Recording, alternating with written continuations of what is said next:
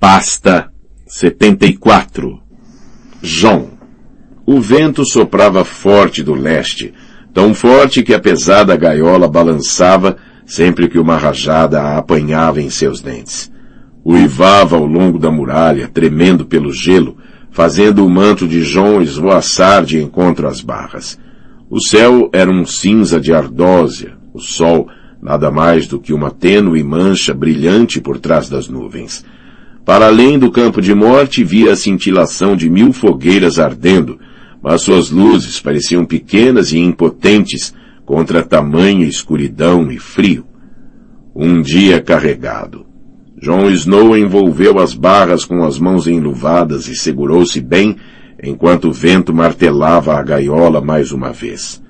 Quando olhou para baixo, por entre os pés, viu o chão perdido em sombras como se estivesse sendo baixado para um poço sem fundo. Bem, a morte é uma espécie de poço sem fundo, refletiu. E quando a obra deste dia estiver concluída, meu nome ficará para sempre envolto em sombras. Os homens diziam que as crianças bastardas nasciam da luxúria e da mentira. A sua natureza era libertina e traiçoeira. Antes, João pretendia provar que isso era um erro, mostrar ao senhor seu pai que podia ser um filho tão bom e leal quanto Rob. Arruinei tudo isso. Rob tinha se transformado num rei herói. Se João fosse por acaso recordado, seria como vir a casaca, perjuro e assassino. Estava feliz por Lord Eddard não estar vivo para assistir à sua vergonha. Devia ter ficado naquela gruta com Ygritte. Se houvesse uma vida para além daquela, esperava dizer-lhe isso. Ela vai arranhar meu rosto como a águia e amaldiçoar-me de ser covarde, mas direi mesmo assim. Flexionou a mão da espada como mestre Aemon lhe ensinara a fazer. O hábito tinha se tornado parte de si e precisaria dos dedos flexíveis para ter nem que fosse meia chance de assassinar Mance Rider. Tinham-no tirado para fora naquela manhã, depois de quatro dias passados no gelo, fechado numa cela de um metro e meio por um metro e meio por um metro e meio, baixa demais para se pôr em pé, apertada demais para se deitar de costas. Os intendentes tinham há muito descoberto que a comida e a carne duravam mais tempo nos armazéns de gelo esculpidos na base da muralha, mas os prisioneiros não. Morrerá aqui, Lord Snow, disse Sor Alicer imediatamente antes de fechar a pesada porta de madeira, e John tinha acreditado nele. Mas naquela manhã tinham vindo tirá-lo de lá e tinham-no levado, cheio de cãibras e tremendo, à torre do rei, para comparecer uma vez mais perante o queixudo Janus Slint. Aquele velho mestre diz que não posso enforcá-lo, declarou Slint. Escreveu a Cotter Pike e até teve o maldito descaramento de me mostrar a carta. Diz que não é nenhum vira-casaca. Aimon viveu tempo demais, senhor, garantiu-lhe Sor Alicer. Seu discernimento tornou-se tão escuro como os olhos. Sim, disse Slint. Um cego com uma corrente em volta do pescoço. Quem ele pensa que é? Aemon Targaryen, pensou John. Filho de um rei e irmão de um rei, e um rei que poderia ter sido. Mas nada disse. Mesmo assim, falou Slint, não quero que se diga que Janus Slint enforcou um homem injustamente. Não quero. Decidi dar-lhe uma última chance de demonstrar que é tão leal como diz ser Lord Snow. Uma última chance de cumprir o seu dever. Sim. Levantou-se. Mestre Ryder quer parlamentar conosco. Sabe que não tem chances agora que Janus Slint chegou. Portanto, quer conversar, este rei para lá da muralha. Mas o homem é covarde e não quer vir até nós. Sem dúvida que sabe que o penduraria na forca. Penduraria pelos pés do topo da muralha, na ponta de uma corda, com 60 metros de comprimento. É. Hum, mas ele não vem. Pede que lhe mandemos um enviado. Vamos mandá-lo, John Snow. Sor Alicer sorriu. Eu, a voz de John não tinha vida. Por que eu? Acompanhou estes selvagens, disse Thorne. Messi Ryder conhece você. Estará mais inclinado a confiar em você. Aquilo era tão errado que João poderia ter rido. Entendeu as coisas ao contrário. Messi suspeitou de mim desde o início. Se aparecer em seu acampamento de novo com um manto negro e falando pela patrulha da noite, saberá que o traí. Ele pediu um enviado e nós vamos enviar um, disse Slint. Se for covarde demais para enfrentar este rei vira-casaca, podemos devolvê-lo à sua cela de gelo. Dessa vez sem as peles, parece-me. Sim. Não há necessidade disso, senhor, disse Sor Alicer. Lord Snow fará o que pedimos. Ele quer nos mostrar que não é nenhum vira-casaca. Quer mostrar que é um membro leal da patrulha da noite. John tinha notado que Thorne era de longe o mais inteligente dos dois. Aquilo fedia a obra dele por todo o lado. Estava preso numa armadilha. Eu vou, disse numa voz apertada e seca. Senhor, lembrou Janus Slint. Vai me tratar por... Eu vou, senhor. Mas está cometendo um erro, senhor. Está mandando o homem errado, senhor. Ver-me será o suficiente para enfurecer Mance. O senhor teria uma melhor possibilidade de conseguir um acordo se enviasse... Um acordo? Sor Alicer soltou um risinho. Janus Slint não faz acordos com selvagens sem lei, Lord Snow. Não, não faz. Não o estamos enviando para falar com Mance Rider, disse Sor Alicer. Estamos enviando-o para matar Mance Rider. O vento assobiou por entre as barras e Jon Snow estremeceu. Tinha a perna latejando e a cabeça também. Não tinha condições de matar um gatinho, mas ali estava. A armadilha tinha dentes. Com o mestre Aemon a insistir na inocência de Jon, Lord Janus não se atrevera a deixá-lo no gelo para morrer. Aquilo era melhor. Nossa honra não significa mais do que nossas vidas, desde que o reino fique em segurança, Corim meia-mão tinha dito nas presas de gelo. Precisava se lembrar daquilo. Quer matasse Mance, quer apenas tentasse e falhasse. O povo livre iria matá-lo. Até a deserção era impossível se estivesse inclinado a tal coisa.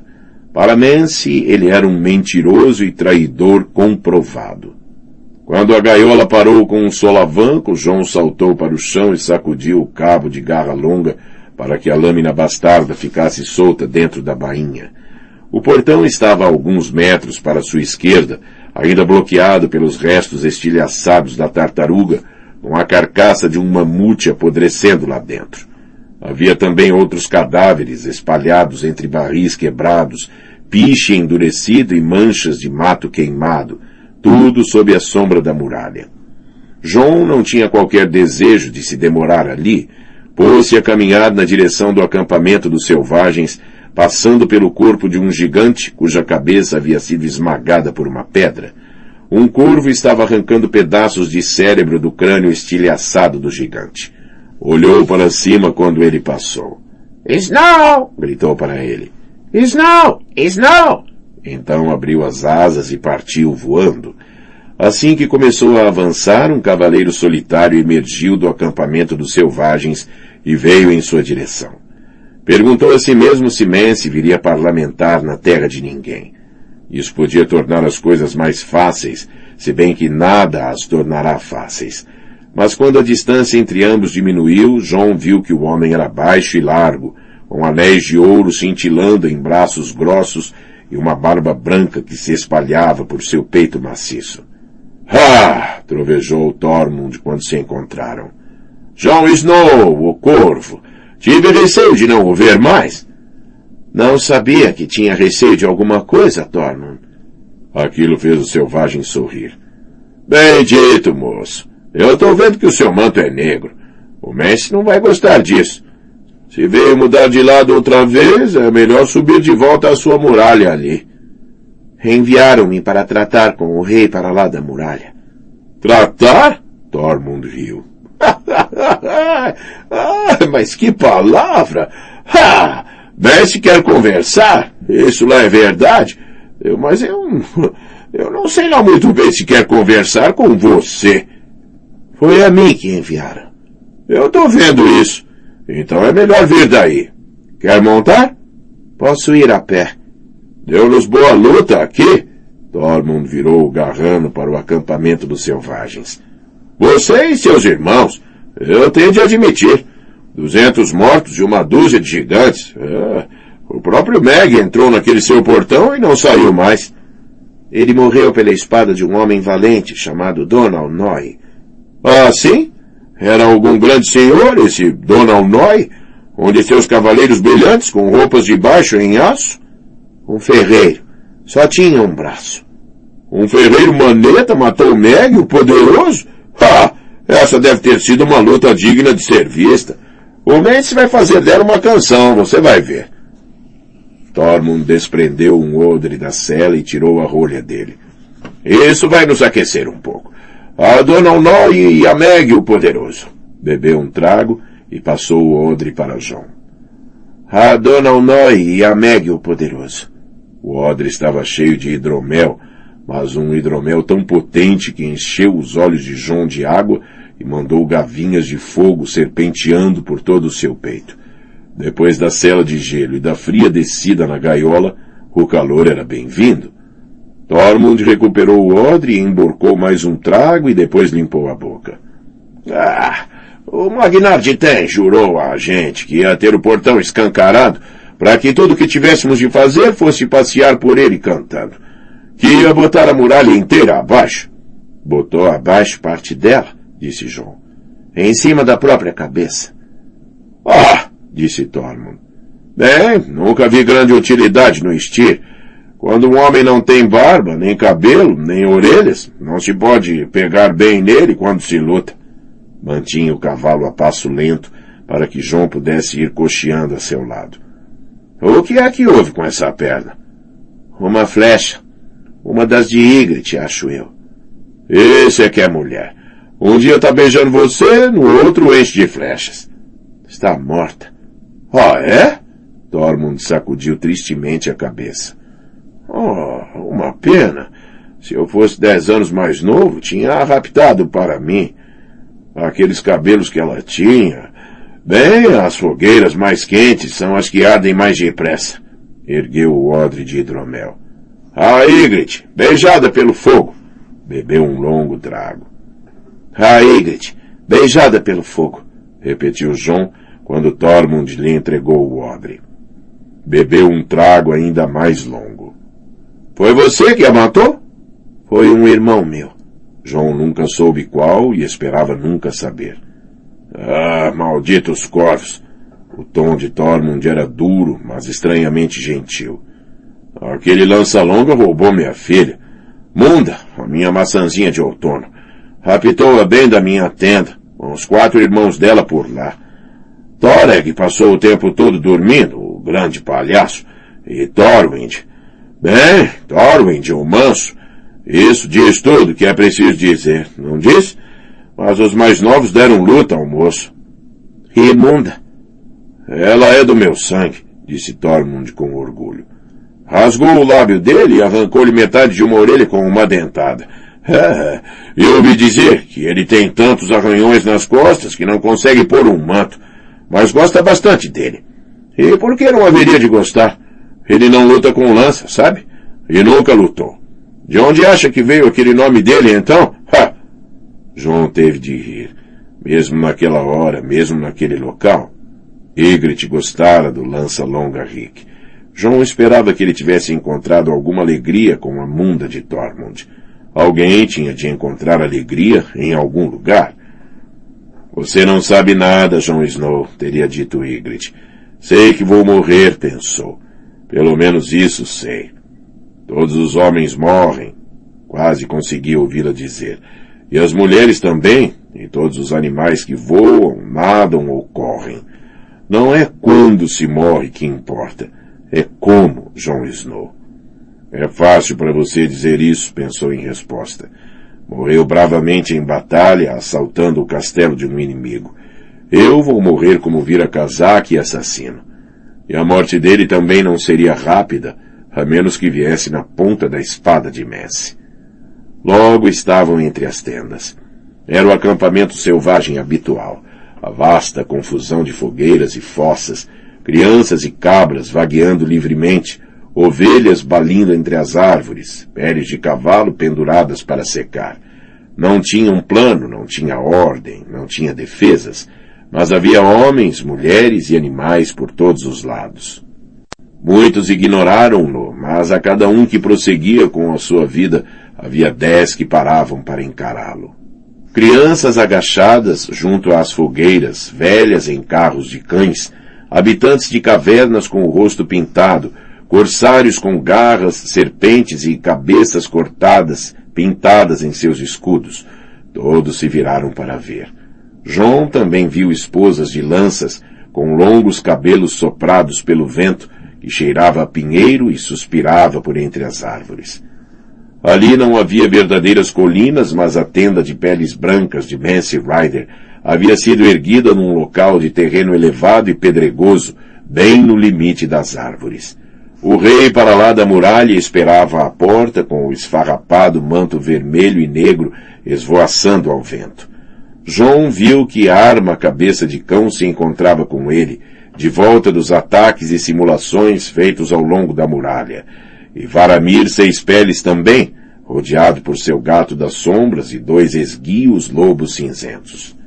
Quando viram quem a patrulha tinha enviado, a arma virou a cabeça e cuspiu, e um dos lobos de Varamir mostrou os dentes e rosnou. Deve ser muito valente ou muito estúpido, Jon Snow, disse Mance Rider. Para voltar para junto de nós vestindo um manto negro? O que mais vestiria um homem da patrulha da noite? Mate-o, instou Arma. Mande o corpo de volta naquela gaiola que eles têm e diga-lhes que nos mandem ouro. Eu fico com a cabeça dele como estandarte. Um vira-casaca é pior que um cão. Eu preveni que ele era falso. O tom de Varamir era brando, mas seu gato das sombras estava fitando João com uma expressão faminta nas fendas cinzas que eram seus olhos. Nunca gostei do cheiro dele. Recolha as garras, animal. Tormund, de terror dos gigantes, saltou do cavalo. O moço está aqui para ouvir. Se puser uma pata nele, pode ser que eu arranje esse manto de gato das sombras que tenho cobiçado. Tormund ama corvos, escarneceu Arma. É um grande saco de vento, velho. O troca-peles tinha um rosto cinzento, ombros redondos e era calvo. Um homem que mais parecia um rato com olhos de lobisomem. Depois de um cavalo se habituar à sela, qualquer homem pode montá-lo, disse ele em voz baixa. Depois de um animal se juntar a um homem, qualquer troca-peles pode entrar nele e montá-lo. Ora, eu estava definhando dentro de suas penas, por isso fiquei com a águia. Mas a junção funciona nos dois sentidos, Warg. Ora, eu agora vive dentro de mim, murmurando como o odeia. E eu posso pairar por cima da muralha e ver com olhos de águia. É assim que sabemos, disse Mance. Sabemos como vocês eram poucos quando detiveram a tartaruga. Sabemos quantos vieram de Atalaia Leste. Sabemos como seus suprimentos minguaram. Piche, óleo, flechas, lanças. Até a escada desapareceu. E aquela gaiola só pode içar uns poucos. Nós sabemos. E agora você sabe que sabemos. Abriu a aba da tenda. Entre. O resto de vocês esperem aqui. O quê? Até eu? Disse Tormund. Especialmente você. Sempre. Lá dentro fazia calor. Uma pequena fogueira ardia sob os buracos para a fumaça e um braseiro encandecia junto da pilha de peles onde Dala jazia, pálida e suando. A irmã estava segurando sua mão. Val, recordou João. Tive pena quando Jal caiu, disse-lhe. Val olhou com olhos cinza claros. Ele sempre escalou depressa demais. Era tão bonita quanto ele lembrava, esguia, com seios cheios, graciosa até em repouso, com malares altos e pronunciados e uma grossa trança de cabelos cor de mel que lhe caía até a cintura. A hora de Dali está chegando, explicou Messi. Ela e Val ficarão. Elas sabem o que eu quero dizer. João manteve o rosto imóvel como gelo. Já é suficientemente ruim matar um homem em sua própria tenda sob uma trégua. Terei também de assassiná-lo diante de sua mulher enquanto nasce seu filho? Fechou os dedos da mão da espada. Messi não vestia armadura, mas tinha a espada embainhada junto à anca esquerda, e havia outras armas na tenda, punhais e adagas, um arco e uma aljava cheia de flechas, uma lança de ponta de bronze no chão, ao lado do grande e negro berrante. João prendeu a respiração. Um berrante de guerra, um berrante de guerra grande como o diabo. Sim, disse Mance. O berrante do inverno, que Joramun soprou um dia para despertar os gigantes da terra. O berrante era enorme, com dois metros e quarenta ao longo da curvatura e tão largo na boca que podia ter enfiado o braço lá dentro até o cotovelo. Se isto veio de um auroque, era o maior que já existiu. A princípio, pensou que as tiras de metal em volta dele eram de bronze, mas quando se aproximou, percebeu que eram de ouro. Ouro velho, mais castanho do que amarelo e gravado com runas. Ygritte disse que não chegou a encontrar o berrante. Pensa que só os corvos sabem mentir? Eu gostei bastante de você para um bastardo, mas nunca confiei em você. Um homem tem de ganhar a minha confiança. João encarou-o. Se tinha o berrante de Joramun desde o início, por que não o usou? Para que se incomodar com a construção de tartarugas e com o envio de tens para nos matar enquanto dormíamos? Se esse berrante for tudo que as canções dizem que é, por que não simplesmente soprá-lo e pronto? Foi Dala quem lhe respondeu, a Dala da enorme barriga, deitada em sua pilha de peles ao lado do braseiro. Nós, o povo livre, sabemos coisas que vocês, os que ajoelham, já esqueceram. Às vezes a estrada mais curta não é a mais segura, Jon Snow. O senhor chifrudo disse um dia que a feitiçaria é uma espada sem cabo. Não há maneira segura de pegar nela. Mance percorreu com uma mão a curvatura do grande berrante. Ninguém vai à caça só com uma flecha na aljava, disse. Tive a esperança de que Styr e Jal pegassem seus irmãos desprevenidos e nos abrissem o portão. Afastei a sua guarnição com simulações, incursões e ataques secundários. Bowen March engoliu essa isca, como eu sabia que engoliria, mas seu bando de órfãos e aleijados mostrou-se mais teimoso do que eu esperava. Mas não pense que nos deteve. A verdade é que vocês são poucos demais e nós, muitos. Podia continuar com o ataque aqui e ainda mandar dez mil homens atravessar a Baía das Focas em jangadas e tomar Atalaia Leste pela retaguarda. Também podia assaltar a Torre Sombria. Conheço também os acessos como qualquer outro homem vivo. Podia mandar homens e mamutes escavar os portões dos castelos que abandonaram. Todos ao mesmo tempo. Então, por que não faz isso?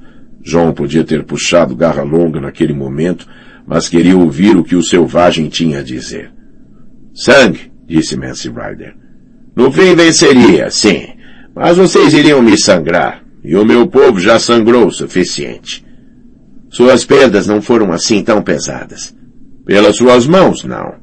Mance estudou o rosto de João. Viu o punho dos primeiros homens. Sabe o que aconteceu ali. Sabe o que enfrentamos. Os outros, eles ficam mais fortes à medida que os dias se tornam mais curtos e as noites mais frias. Primeiro matam-no, depois mandam seus mortos contra você. Os gigantes não foram capazes de lhes resistir, nem os Tens, os clãs do Rio de Gelo ou os Cornopés. Nem você, nem eu. Havia ira naquela admissão e uma amargura profunda demais para ser expressa por palavras. Raimon Barba Velha, Bael, o Bardo, Gendel, Igorne, o Senhor Chifrudo, todos eles vieram para o sul para conquistar. Mas eu vim com o rabo entre as pernas para me esconder atrás de sua muralha. Voltou a encostar no berrante. Se fizer soar o berrante do inverno, a muralha cairá. Pelo menos é o que as canções me querem fazer crer. Há alguns entre o meu povo que não desejam nada com mais força, mas depois que a muralha cair, disse Dala, Hulk irá parar os outros. Mance concedeu-lhe um sorriso afetuoso. É uma mulher sensata, esta que encontrei. Uma verdadeira rainha. Voltou-se de novo para João. Volte e diga-lhes para abrirem o portão e deixarem-nos passar. Se o fizerem, darei o berrante, e a muralha ficará em pé até o fim dos tempos abrir o portão e deixá-los passar. Fácil de dizer, mas o que se seguiria? gigantes acampados nas ruínas de Winterfell, canibais na mata de lobos, bigas varrendo as terras acidentadas, povo livre raptando as filhas de construtores navais e ourives em Porto Branco e peixeiras ao largo da costa pedregosa? É um verdadeiro rei? perguntou João subitamente. Nunca tive uma coroa na cabeça, nem sentei o traseiro na porcaria de um trono, se é isso que está perguntando, respondeu Messi. Meu nascimento é tão baixo quanto poderia ser.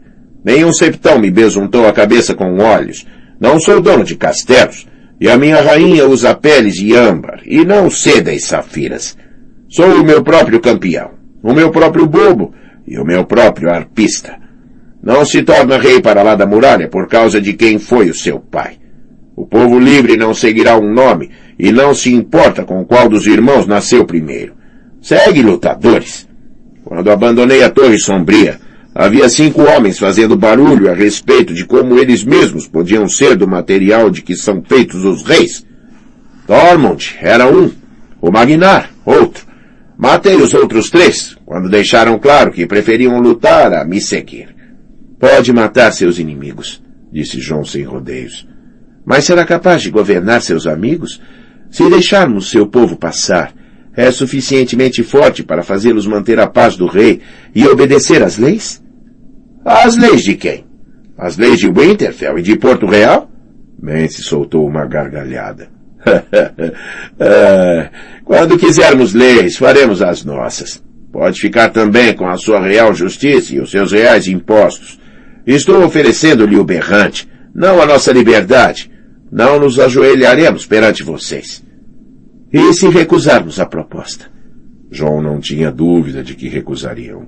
O velho urso poderia pelo menos ter escutado, embora recusasse diante da ideia de deixar trinta ou quarenta mil selvagens à solta nos Sete Reinos.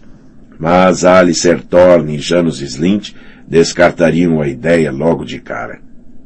Se recusarem, disse Mance Ryder, Tormund, terror dos gigantes, fará soar o berrante do inverno dentro de três dias, ao nascer do dia. Levaria a mensagem para Castelo Negro e contaria a eles sobre o berrante, mas se deixasse Mance vivo, Lord Janos e Sor Alicer usariam isso como prova de que eram vira-casaca.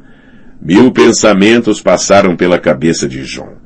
Se puder destruir o berrante, esmagá-lo aqui e agora. Mas antes de poder começar a pensar bem nisso, ouviu o gemido grave de outro berrante qualquer, atenuado pelas paredes de peles da tenda. Mance também ouviu. Franzindo a testa, dirigiu-se para a porta. John seguiu-o. O berrante de guerra era mais sonoro lá fora. Seu chamado tinha agitado o acampamento dos selvagens. Cavalos relinchavam e resfolegavam. Gigantes rugiam no idioma antigo e até os mamutes estavam inquietos. Berrante de batedor, disse Tormund a Messi. Alguma coisa vem aí. Deramir estava sentado de pernas cruzadas no chão, meio congelado, com os lobos descrevendo círculos agitadamente em volta dele. Uma sombra pairou por cima dele e João ergueu o olhar para ver as asas azuis cinzentadas de uma águia. Vem do leste. Quando os mortos caminham, muralhas, estacas e espadas não significam nada, recordou. Não pode lutar com os mortos, Jon Snow. Ninguém sabe disso tão bem quanto eu. A arma franziu as sobrancelhas. Do leste? As criaturas deviam estar atrás de nós. Do leste, repetiu o troca-peles. Alguma coisa vem aí. Os outros? perguntou João. Mance sacudiu a cabeça. Os outros nunca vêm quando o sol está no céu. Bigas chocalhavam através do campo de morte transbordando de guerreiros que brandiam lanças de osso afiado, o rei gemeu. Onde eles pensam que vão, porra? Ken, leve aqueles idiotas de volta às suas posições. Alguém me traga o cavalo. A égua, não o garanhão. Também vou querer a minha armadura. Mance deu um relance desconfiado à muralha. No topo das ameias geladas, os soldados de palha mantinham-se em pé, colecionando flechas, mas não havia sinal de mais nenhuma atividade. Arma! Ponha em campo os seus batedores. Dormund, vá à procura de seus filhos e arranje uma linha tripla de lanças. Sim, disse Tormund, afastando-se a passos largos.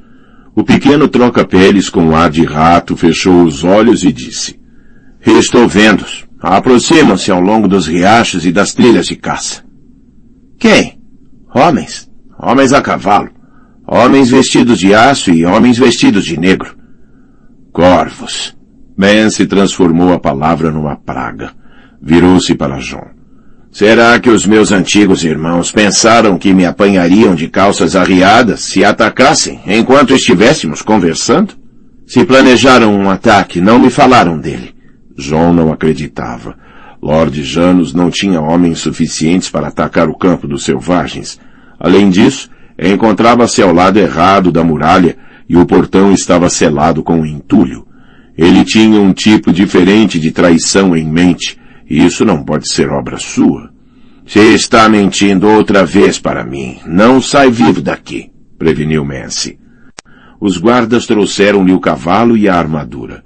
Em outros pontos do acampamento, João viu gente correndo desordenadamente, com alguns homens se posicionando como se fossem assaltar a muralha, enquanto outros se esgueiravam para a floresta, mulheres conduzindo carros de cães para leste, mamutes vagueando para oeste. Estendeu a mão por sobre o ombro e puxou a garra longa, exatamente no momento em que uma fina linha de patrulheiros emergia do limite da floresta a trezentos metros de distância. Usavam cota de malha negra, meios elmos negros e mantos negros. Com a armadura meio posta, Mance puxou a espada. Então você não sabia de nada disto? disse friamente a John.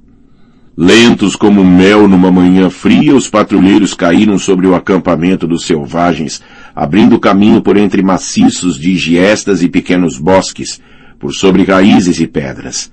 Selvagens voaram ao seu encontro berrando gritos de guerra e brandindo tacapes, espadas de bronze e machados de pederneira, galopando temerariamente contra seus velhos inimigos. Um grito, um golpe e uma boa morte valente, era como João ouvir os irmãos referindo-se à maneira de lutar do povo livre. Acredite no que quiser, disse João ao rei para lá da muralha.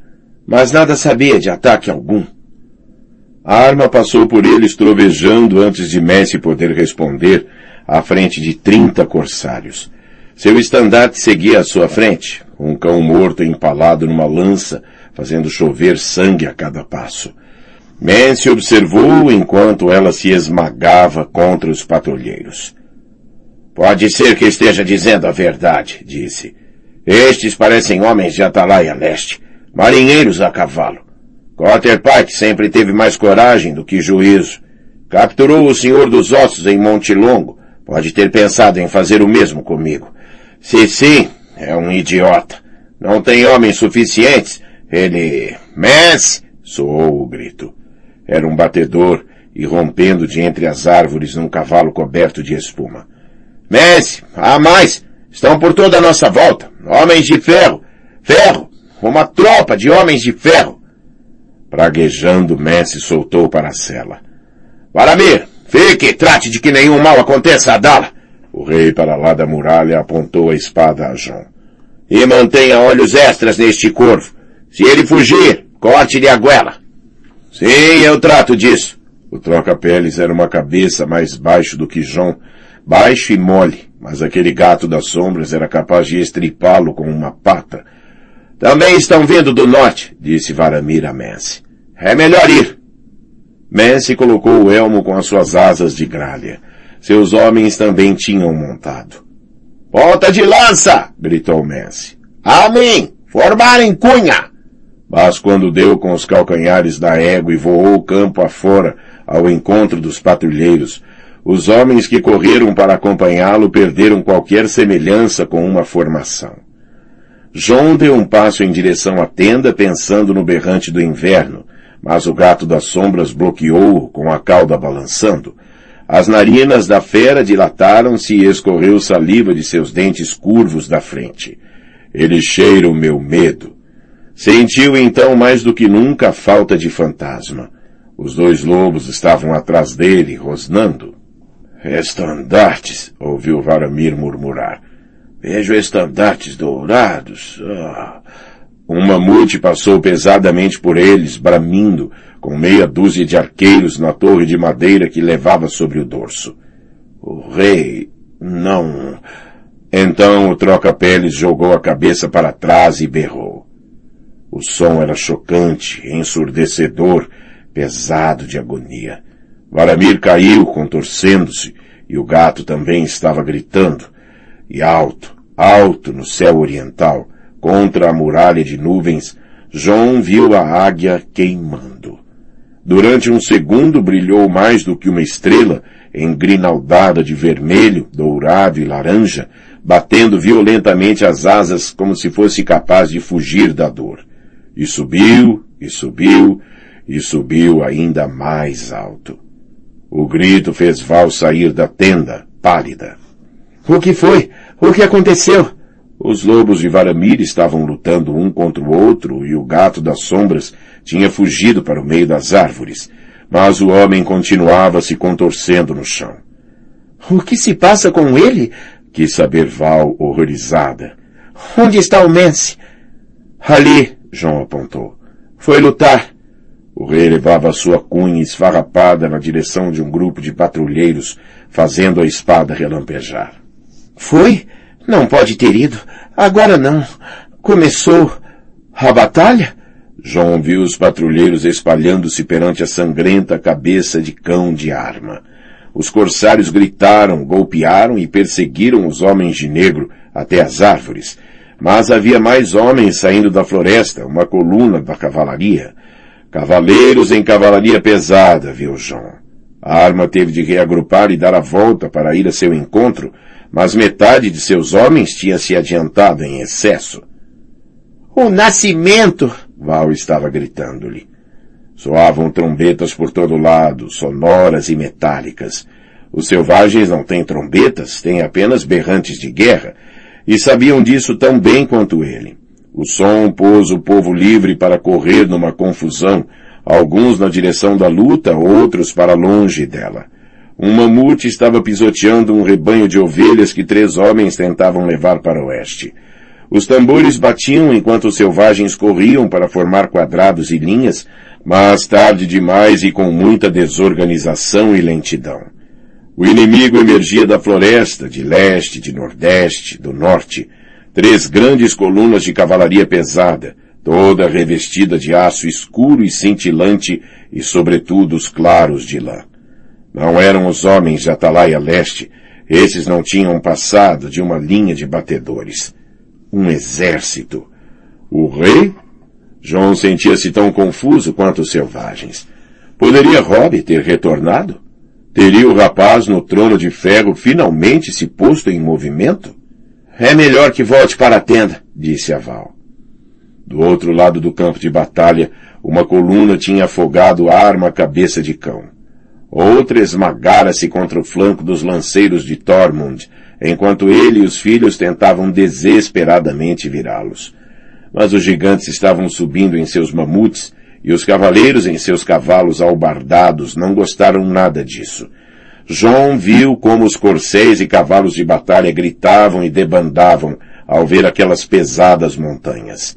Mas também havia medo do lado dos selvagens, com centenas de mulheres e crianças fugindo da batalha, algumas indo se meter cegamente sob os cascos dos garranos.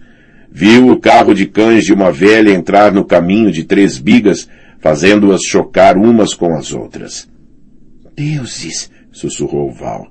Deuses! Por que é que estão fazendo isso? Volte para a tenda e fique com Dala. Aqui não está em segurança. A segurança não seria muito maior lá dentro, mas ela não precisava ouvir isso. Tenho de encontrar a parteira, disse Val. A parteira é você. Eu fico aqui até o Messi retornar.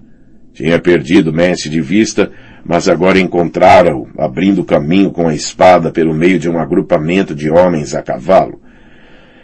Os mamutes tinham estilhaçado a coluna central, mas as outras duas aproximavam-se como tenazes.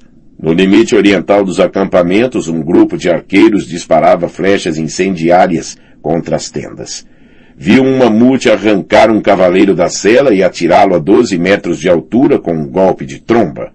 Selvagens fluíam por ali, mulheres e crianças que fugiam da batalha, algumas acompanhadas de homens que as apressavam. Uns poucos lançaram a João olhares sombrios, mas ele tinha garra longa na mão e ninguém o incomodou. Até Varamir fugiu, engatinhando sobre as mãos e os joelhos. Mais e mais homens jorravam das árvores, já não apenas cavaleiros, mas também cavaleiros livres, arqueiros a cavalo e homens de armas com jaquetas e capacetes redondos, dúzias de homens, centenas de homens. Um deslumbramento de estandartes voava por cima deles. O vento sacudia-os com violência demais para que João visse os símbolos, mas vislumbrou um cavalo marinho, um campo de aves, um anel de flores. E amarelo, tanto amarelo, estandartes amarelos com um símbolo vermelho. De quem eram aquelas armas? A leste, norte e nordeste, viu bandos de selvagens tentando tomar posição e lutar, mas os atacantes passavam por cima deles. O povo livre ainda tinha vantagem dos números, mas os atacantes possuíam armaduras de aço e cavalos pesados. Na parte mais densa do combate, João viu Mance levantar-se nos estribos. Seu manto vermelho e negro e o elmo alado tornavam-no fácil de localizar. Tinha a espada erguida e os homens reuniam-se ao redor dele, quando uma cunha de cavaleiros caiu sobre eles com lanças, espadas e machados longos. A égua de Mência empinou-se, escoiciando, e uma lança espetou-se no peito dele. Então a maré de aços submergiu. Acabou, pensou João. Eles estão quebrando. Os selvagens fugiam, jogavam as armas fora. Homens de cor no pé, cavernícolas e tens, revestidos de escamas de bronze, todos fugiam. Messi tinha desaparecido. Alguém brandia a cabeça de arma na ponta de uma estaca. As linhas de Tormund tinham quebrado. Só os gigantes em seus mamutes ainda resistiam, ilhas peludas num rubro mar de aço. Os fogos saltavam de tenda em tenda e alguns dos grandes pinheiros também começavam a se incendiar. E outra cunha de cavaleiros couraçados surgiu por entre a fumaça, montados em cavalos albardados. Flutuando sobre eles vislumbravam-se os maiores estandartes vistos até então, estandartes reais grandes como lençóis. Um amarelo com longas pontas que exibia um coração flamejante e outro que era como uma folha de ouro martelado com um veado negro empinando-se e ondulando ao vento. Robert, pensou John durante um momento louco, recordando o pobre Owen, mas quando as trombetas voltaram a soar e os cavaleiros avançaram, o nome que gritaram foi Stannis! Stannis! Stannis! João virou-se e entrou na tenda.